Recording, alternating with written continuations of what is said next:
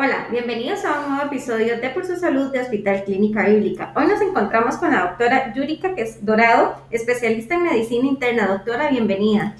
Eh, buenos días, muchas gracias por la, por la oportunidad. Gracias a usted, doctora. Vamos a conversar sobre el manejo de enfermedades crónicas en tiempos de COVID, esto que está tan, tan de moda, ¿verdad? Por así decirlo. Doctora, ¿qué ha pasado en los sistemas de salud con la situación del COVID-19 actualmente? Bueno, los sistemas de salud han estado trabajando extraordinariamente para poder atender el gran número de pacientes con COVID-19. Por, lo anterior, la atención de otras enfermedades no COVID ha quedado un poco relegada o en segundo plano. Muchos pacientes con enfermedades eh, agudas y crónicas distintas a COVID no han podido ser atendidos eh, con atención especializada. Este es un momento extremadamente difícil en que el estándar de atención de pacientes crónicos se ha reducido. Existen estudios y reportes de países como Singapur, Austria, Italia y Estados Unidos sobre la disminución de las consultas al servicio de emergencias en, enfermedades en general, desde musculoesqueléticas, gastrointestinales, dolor abdominal, náuseas, vómitos, hasta enfermedades que comprometen la vida como lo son eventos cerebrovascular, los, los derrames, digamos, los infartos agudos de miocardio y crisis hiperglicémicas o crisis, digamos, de cuando se sube el azúcar.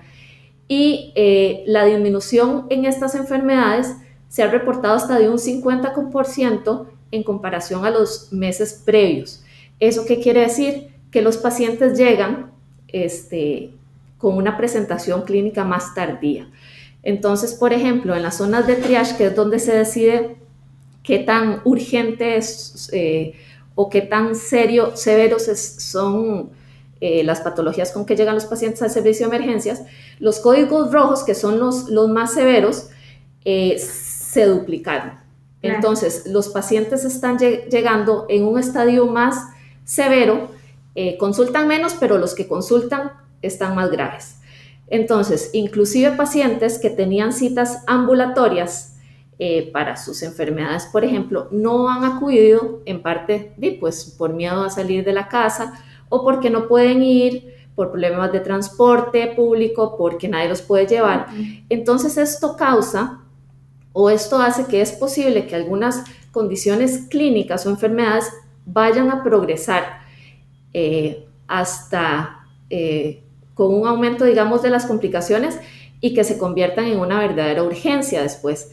Entonces ya se habla de eh, una epidemia invisible, que son las complicaciones de enfermedades crónicas desatendidas durante la pandemia. Claro, doctora, usted nos mencionaba que existen estudios en países como Australia, Italia, Singapur, Estados Unidos, pero ¿qué pasa con nuestro país, doctora? Ok, nuestro país eh, no escapa de, lo que está pasando a nivel mundial. En marzo, cuando empezó la, pandemia en nuestro país, se, plantearon varias cosas.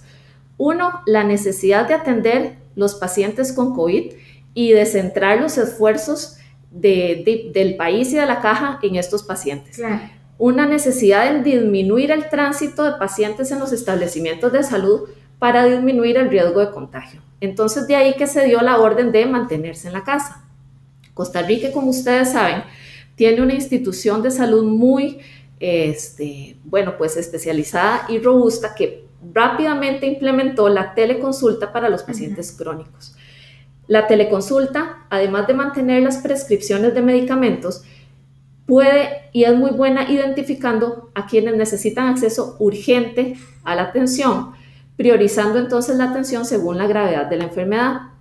Sin embargo, la teleconsulta por un largo plazo, en ausencia de monitoreos adecuados, por ejemplo, toma de presión arterial, toma de glicemia, en ausencia de laboratorios y gabinetes, pues se ve limitada.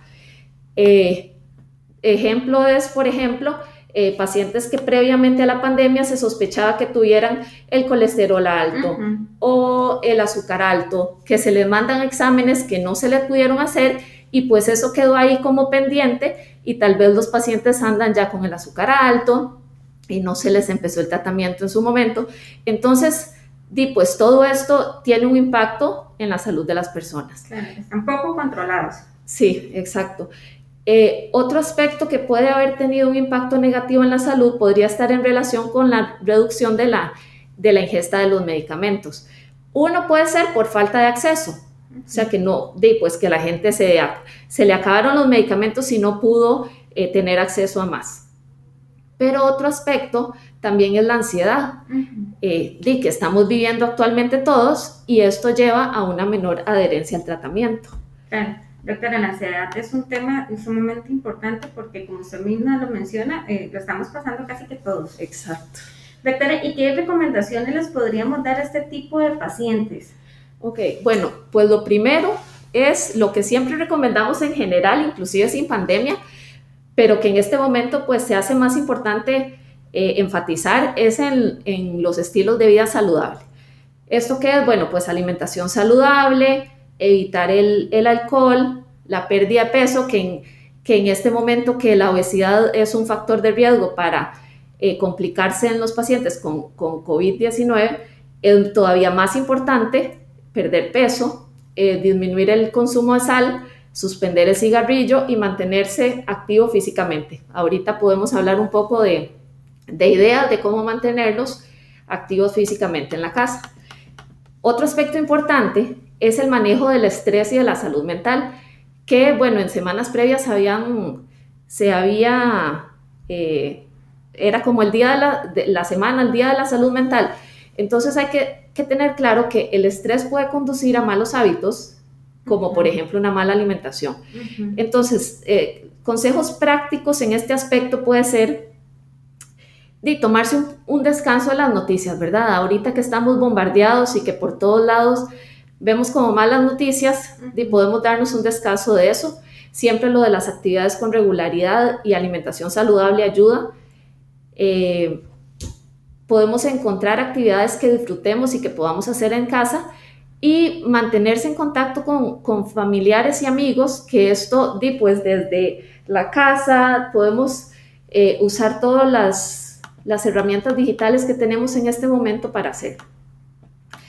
Eh, otra cosa importante es que eh, es importante hacer todo lo que podamos para reducir el riesgo y ayudar a la propagación del virus, pero también tenemos que tener en presente que la mayoría de las personas que, se enferman o que se contagian con COVID-19 eh, no se complican, tienen una, este, una enfermedad leve y eh, no va a llevar a un COVID severo. Y eso tal vez nos puede ayudar un poco y entonces que no entremos en pánico.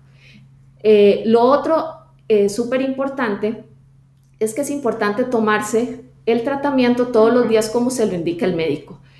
Y es bueno tener eh, medicamentos adicionales. Por ejemplo, un poquito más de medicamentos o si uno usa insulina, más insulina o insumos como por ejemplo jeringas por una semana por cualquier eventualidad, por cualquier emergencia para que estemos tranquilos desde ese punto de vista y no quedarnos sin el tratamiento. En cantidades moderadas también, doctor. Sí, sí, por una semana, digamos. O sea, no es tenerlo para tres meses porque muchas veces que se vencen, que ya no lo, claro. lo necesito, sí. Doctora, ¿y cómo se puede mantener activas estas personas durante la cuarentena o durante la recomendación de quedarse en casa? Ok. Eh, bueno, digamos que cosas eh, o actividades que podemos hacer dentro de la casa. Primero, tomarnos descansos cortos durante el día. Entonces podemos bailar, poner música mm. y bailar, jugar con los niños, hacer las, las tareas del hogar como limpiar o la jardinería esos son ejemplos de cómo nos podemos mantener activos en la casa. Eh, pues ahora eh, hay clases en línea de, de ejercicios gratuitos eh, que podemos seguir. Eh, podemos caminar en la casa o, dependiendo de, lo, de dónde vive cada persona, podemos eh, pues salir cerca, en la calle cerca, a caminar solos si es seguro. Los, las personas que trabajan desde la casa o están haciendo teletrabajo, levantarse de la silla cada 30 minutos, eso es bueno. Y también eh, se pueden hacer ejercicios de relajación. Perfecto. Doctora, esto es la parte activa, pero ¿cómo podemos darle recomendaciones a los pacientes desde el punto de vista nutricional? Ok, lo primero eh, y lo más importante es en el supermercado, ¿verdad? eh, comprar lo que necesitamos. Y de, pues hay veces uno va con hambre al súper y compra todo lo que no hay que comprar. Entonces tal vez ir y escoger bien los, los, eh, productos. los productos exactamente que necesitamos. Eh, priorizar el consumo de productos frescos, ojalá preparar comidas caseras, tener en cuenta el tamaño de las porciones y limitar el consumo, bueno, ya hablamos de la sal y también el azúcar y grasa. Eh, consumir suficiente fibra, mantenerse hidratado y pues finalmente disfrutar las, las comidas con, con los familiares. Claro, doctora, ¿qué pueden hacer los pacientes con enfermedades crónicas durante la pandemia para mantenerse controlados? Ok, aquí sí es muy importante algo. Si usted padece de la presión alta o algún otro factor de riesgo para complicación por, por COVID, lo más importante es la prevención. Entonces, lo que nos han dicho eh, las autoridades de salud desde el principio, distanciamiento social, lavado de manos, el uso de mascarillas, ojalá no conglomerarnos, de pues movernos en burbujas, no cruzar burbujas, eso de, pues sigue siendo la base. Claro. En particular con la hipertensión arterial, dado que es uno de los factores más importantes para complicarse en caso de tener COVID, hay que hacer un esfuerzo aún mayor en este tiempo para mantener las cifras de presión arterial en la meta. Es importante también prestar atención a algunos eh, factores que podrían contribuir a que la presión eh, se eleve, como son, por ejemplo, el consumo de alcohol, eh, de cafeína y algunos antiinflamatorios. En los pacientes que toman algunos medicamentos, como son los esteroides, los anticonceptivos orales, los inmunosupresores, o algunos medicamentos para la salud mental, es importante monitorear la presión arterial. Eh, en algunas enfermedades, como por ejemplo la diabetes, es posible que se necesiten citas regulares para lograr controlarlas. En este, en este aspecto es importante estar en comunicación con el profesional de salud involucrado en la atención del paciente. Y también recordemos que si se cumplen los protocolos dictados por el Ministerio de Salud, tanto en los establecimientos de salud como las personas, el riesgo de contagio es bajo. Entonces, en caso de que usted tenga que asistir a una cita médica o a una cita de laboratorio, pues puede ir contando, eh, perdón, siguiendo todos los protocolos eh, y recordar que si uno está con algún síntoma de coronavirus, ahí sí no, ¿verdad? Hay que mantenerse en la casa. Dejar el miedo a un lado, ¿verdad? Exacto. Eh, otro aspecto eh, importante que, que estábamos conversando con todo esto que, que hablamos es que en caso de que el paciente experimente algún signo o algún síntoma de una enfermedad grave, por ejemplo, dolor de pecho, pérdida repentina de la función motora, alteración del estado mental, que el azúcar esté muy alto, o sea, o algún problema que ponga en riesgo la vida, hay que buscar atención. Independientemente de la pandemia, hay que ir a emergencias. ¿Ok? No hay que esperar, porque si uno espera, después las complicaciones son mayores. Entonces, eh, si uno consulta más rápido, es más posibilidad, digamos, de que, de que le vaya mejor y que, de que incida en la, en la supervivencia. Entonces, yo sí quería dejar eh, tres mensajes importantes que son la prevención, es la base, es lo primero, eh, todo lo que hablamos, los cambios del estilo de vida, manejar el estrés, la parte nutricional, eh, la parte de mantenernos activos, tomar tratamiento. lo segundo es estar en contacto con su médico tratante, ya sea por medio de teleconsulta o presencial, cumpliendo todos los protocolos. Y lo tercero es eh, consultar al servicio de emergencias en caso de sentirse mal y en caso de que sea necesario. Doctora, muchísimas gracias por la participación. Le recordamos que ella es la doctora Yurika Dorado, especialista en medicina interna de Hospital Clínica Bíblica Santana. Si ustedes desean que la doctora nos hable sobre algún otro tema de su interés, nos pueden escribir al correo podcast Doctora, muchísimas gracias nuevamente. Muchas gracias a ustedes. Hola, bienvenidos a un nuevo episodio de Por su Salud de Hospital Clínica Bíblica. Hoy tenemos el honor que nos acompañe la doctora Ana Paula Robledo, especialista en nutrición y health coach. Doctora, bienvenida. Muchas gracias por tenerme aquí de vuelta con un tema tan importante. Gracias a usted, doctora. Sí, hablando de que es un tema muy importante, la vitamina D, doctora. ¿Qué es la vitamina D? Bueno, empecé, empezando con la vitamina, la vitamina se puso como vitamina D hace tiempo, pero en realidad lo que se ha visto es que tiene eh, receptores en cada célula del cuerpo y actúa más a nivel hormonal. Entonces, la necesidad de ella realmente ya se, más bien entra a ser como un nutriente más esencial, ¿verdad? De que realmente lo necesitamos. Y nuestros estilos de vida han hecho que sea una de las vitaminas o de los nutrientes que están más críticos en la población, encontrándonos con un 40% de deficiencia en la población, casi la mitad. Doctora, se le conoce como la vitamina del sol. ¿Por qué? Bien, justamente porque esta vitamina se absorbe a través de la piel. Cuando los rayos solares entran en contacto con el colesterol de la piel, hacen varias reacciones químicas hasta adentrarse en el cuerpo. Es una vitamina que viene entonces del sol y esto nosotros antes nunca nos tuvimos que preocupar por esto porque naturalmente nuestros estilos de vida, trabajos y todos tenían que ver con eh, estar expuestos al sol, pero hoy en día nosotros tenemos que evaluar mucho eh, nuestra, nuestro estilo de vida, si nosotros trabajamos todo el tiempo en oficina, ¿verdad? Si tenemos horarios rotativos, por ejemplo, si más bien yo, ahora hay una gran cantidad de personas que trabajan en la noche. Y también se ha visto muy afectado porque en la época de los 70, que es donde empiezan a salir los protectores solares, se prohíbe o se empieza a satanizar muchísimo la exposición al sol como lo peor que te puede pasar. Jamás al mediodía evite esos rayos, ¿verdad? Y justamente son esos mismos rayos, los del mediodía, los de después de entre 10, 11 de la mañana hasta 2, 3 de la tarde son justamente de ahí los que nos ayudan a absorber la vitamina D, no los rayos de la mañana. Justo le iba a preguntar eso, doctora, ¿qué horas son como las más apropiadas? Obviamente con una protección previa.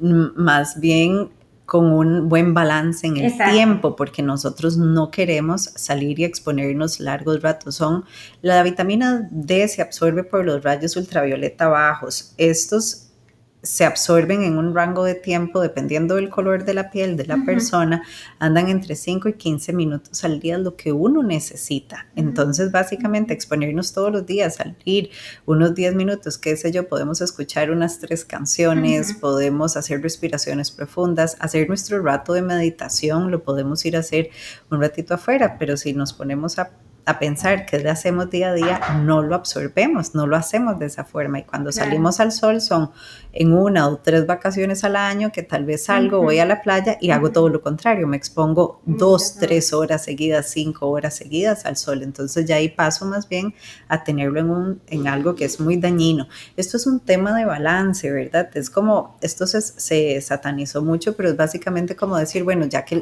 los humanos no podemos vivir en una atmósfera de oxígeno saturada al 100%. Entonces es como decir, bueno, tomando en cuenta esa noción, tampoco podríamos estar expuestos en una atmósfera al 20%, ¿verdad? Entonces, en algo que realmente sí es dañino, la exposición a largo plazo definitivamente va a ser dañino, pero entonces la cura más bien generó un problema que yo creo que nunca visualizaron qué tan grave podría ser el problema, porque ahora tenemos una cascada de condiciones generadas por la deficiencia de vitamina D y las personas siguen teniendo mucho miedo al sol. Cuando se exponen, se exponen con factores de protección solar, con manga largas, camisas que son que bloquean los rayos, con sombreros, entonces no hay, simplemente no hay absorción. Sí, ya dijo la palabra clave que es el balance. Doctora, ¿y para qué sirve la vitamina D? Bien, la vitamina D es muy importante para la mineralización ósea. De ella depende la absorción del calcio y que el calcio esté Em, regulado en sangre, pero también que se fije adentro del hueso, justamente que no ande circulando el calcio en la sangre, porque esto ocurre si yo tengo mucho calcio en la dieta y tengo muy poca vitamina D, ese calcio no entra al hueso, se queda en la sangre. Entonces, me va a aumentar el riesgo de fracturas y me va a aumentar el riesgo de enfermedades cardíacas, ¿verdad? Justamente también Y entonces el, el, calcio nos va a ayudar a aumentar la densidad ósea, a disminuir huesos frágiles, quebradizos, fracturas. También regula el sistema inmune, nos, nos estimula, ¿verdad? Aumenta el sistema inmune disminuyendo riesgos de infección, pero también protege contra autoinmunidad. Entonces ahorita estamos ante una nueva pandemia de enfermedades autoinmunes realmente, ¿verdad? Eh, eh, artritis, lupus, esclerosis múltiple, Hashimoto's, ¿verdad? Tenemos una gran cantidad de ellas. Si yo tengo familiares, si vengo de una línea de familia donde todos tienen algún tipo de enfermedad autoinmune, vale mucho la pena ver, chequear mis niveles para ver cómo estoy y suplementarme, porque justamente la suplementación o la, los niveles adecuados, sobre todo, van a evitar o van a protegerme contra el desarrollo de esta autoinmunidad. También tiene protección contra el cáncer porque la vitamina D tiene un efecto antiproliferativo en las células, que es justamente el mecanismo de la célula cancerígena, ¿verdad? De dividirse y dividirse sin, sin parar. La deficiencia en la vitamina D está vista ya como un factor de riesgo en enfermedad cardiovascular, que es una de las principales eh, razones eh, de muerte en nuestro país. La vitamina D con el calcio juntos suplementados disminuye la insuficiencia cardíaca de un 25 a un 37%. También retrasa el deterioro cognitivo, sobre todo el asociado con la edad, justo porque hay receptores de vitamina D en todo el cerebro. Doctora, quiere decir que entonces abarca cualquier tipo de patología, o sea, siempre es importante. Abarca muchísimas, porque es lo que hemos estado viendo ahorita, que la llamada vitamina D era en realidad la hormona, que, se, que al igual que cualquier otra hormona, se sintetiza a partir de colesterol, solo que esta la sintetizamos a partir de la reacción del colesterol de la piel con los rayos ultravioleta. Doctora, ¿se obtiene a través de los rayos? ¿Hay alguna otra manera de obtener vitamina D? Sí, si mi estilo de vida hace que yo no tenga suficiente vitamina D o que requiera un nivel más alto, si ya yo tengo una enfermedad ah, autoinmune, si tengo osteoporosis, osteopenia, ¿verdad? Si estoy dando lactancia, porque entonces ya yo estoy repartiendo mi insumo de vitamina D también para un niño, entonces es importante. Ahí podemos suplementar, siempre intentando primero con alimentación y si aún así no es suficiente, entonces suplementamos. Por ejemplo, en los alimentos va a estar más presente en alimentos eh, de fuente animal, por ejemplo, el hígado es una fuente muy alta, el queso ¿verdad? Del queso de cabra, de oveja, de vaca, la yema del huevo. Entonces, es muy importante, por ejemplo, en las personas que siguen dietas bajas en grasas, porque estamos teniendo problemas de deficiencias de vitaminas liposolubles, no solo la D, sino la A, D, E, K, ¿verdad? Que todas ellas van en conjunto. Entonces, hay que tener mucho cuidado con este tipo de regímenes donde, donde se quita por completo un grupo nutricional. Los pescados más grasos, como trucha, como salmón, ¿verdad? Estos van a tener más, algunos hongos también los tienen porque vamos, vemos todo como está siempre ligado al sol. No es que lo tenga el animal, es el animal expuesto al sol, ¿verdad? Lo introduce dentro del tejido y nosotros estamos consumiendo ese tejido.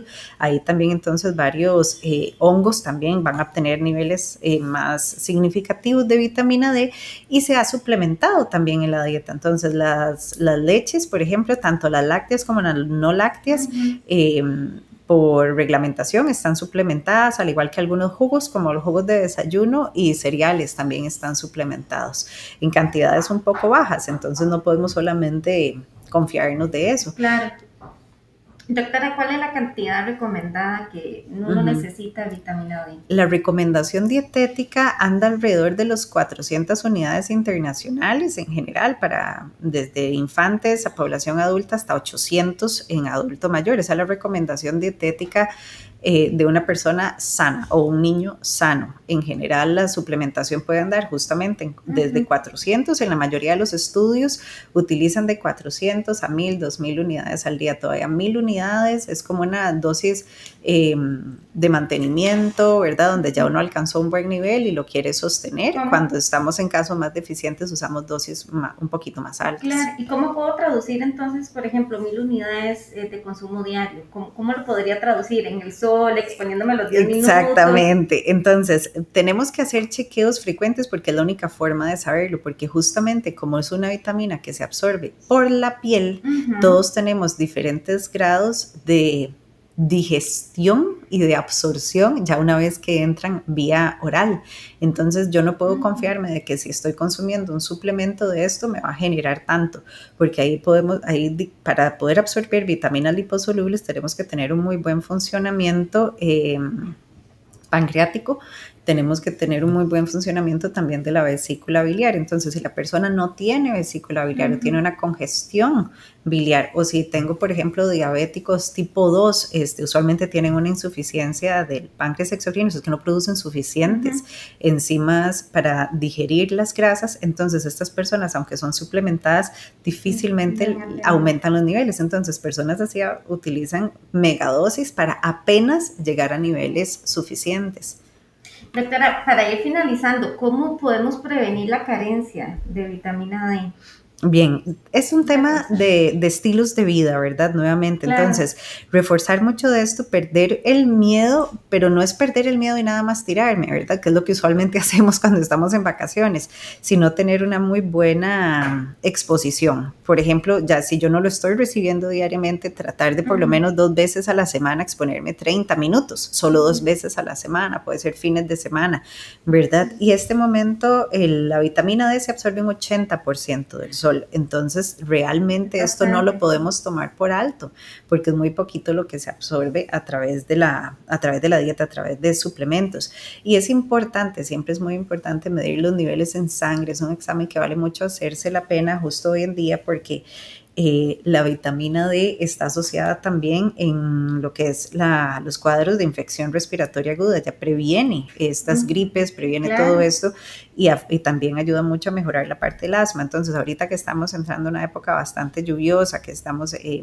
grabando justamente en octubre o en plena pandemia, ¿verdad? Este, Del COVID, entonces se vuelve realmente muy importante, ya que se ha visto que de ella depende la gravedad tanto la infección, el contagio como tal, como la gravedad de la, de la, del COVID va a depender mucho de la vitamina D. Entonces, ver siempre medirlos, ¿verdad? Si yo soy una persona susceptible, aquí por ejemplo, si yo estoy dando lactancia, si, ¿verdad? Inclusive a un bebé, porque usualmente los bebés son deficientes por una madre deficiente en vitamina D.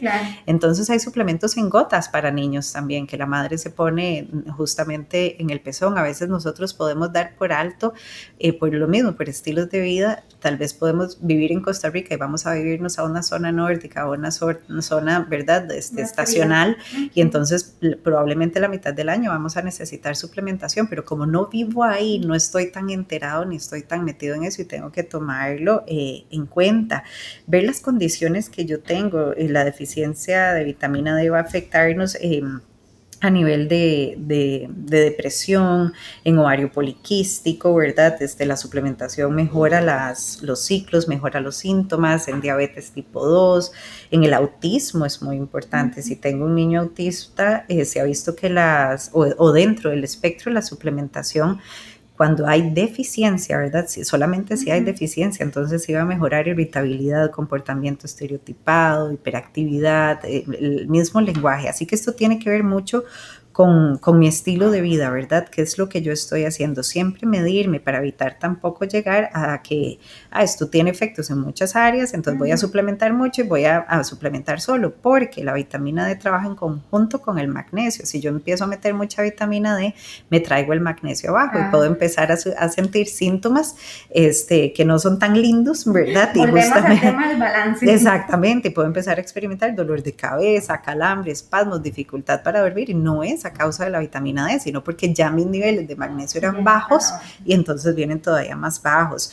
Este, ver... Em, lo que yo hago en el día a día, ¿verdad? Tener estas exposiciones cortas, pero tratemos de salir, tratemos de salir un poquito al sol, perdámosle el miedo, siempre teniendo este balance, teniendo esta adecuación, ¿verdad? No más de 10, no más de 15 minutos. Usualmente las personas con pieles más claras necesitan exposiciones más cortas y las personas con pieles más oscuras necesitan exposiciones más largas.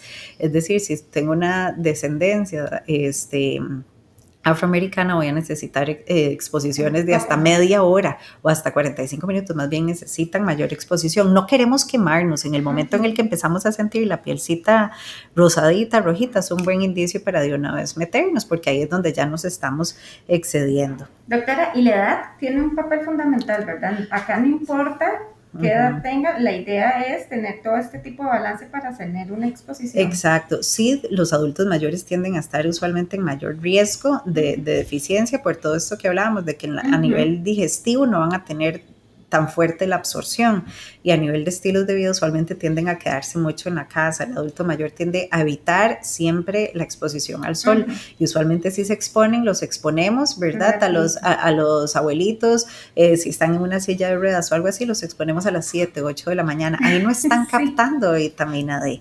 Entonces es mejor tomarnos unos 10 minutos, salir al sol, dar una respiración profunda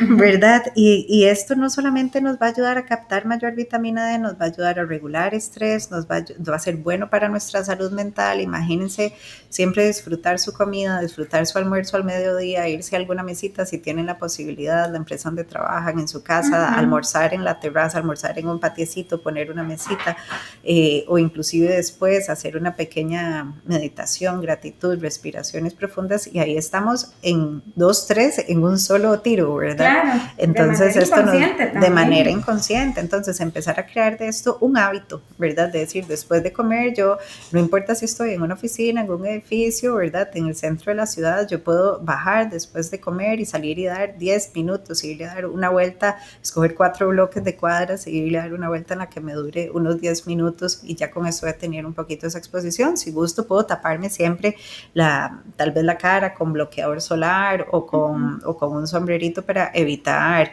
pues aparición ya de arruguitas o de manchitas, pero siempre ojalá tratar de andar mangas cortas, shorts, y me voy a exponer para tener largos... Eh, eh, mayor exposición. Mayor exposición de la piel, ¿verdad? Este, en contacto directo con el sol, sin el bloqueador solar. Igual es este, son cinco, bueno, ya se lo dijo, ¿verdad? De 10 a, 45 minutos según el tipo de piel, o sea, tampoco es que nos vamos a exponer. Pero la recomendación sería práctico 10 minutos al día, 30 minutos dos veces a la semana en el sol entre las 11 de la mañana, 2 de la tarde máximo. Doctora, muchísimas gracias de verdad por la participación. Encantada, muchas gracias a ustedes por permitirnos traer otro tema eh, que genera mucho de qué hablar y, traerles claridad en todo el tema de la vitamina D y motivarlos a que con cosas muy prácticas que no tienen costo alguno podamos mejorar nuestra salud. Claro, le recordamos que es la doctora Ana Paula Robledo, especialista en nutrición y health coach. Si usted desea que la doctora hable eh, sobre algún otro tema de su interés, nos puede escribir al correo podcast arroba Muchísimas gracias.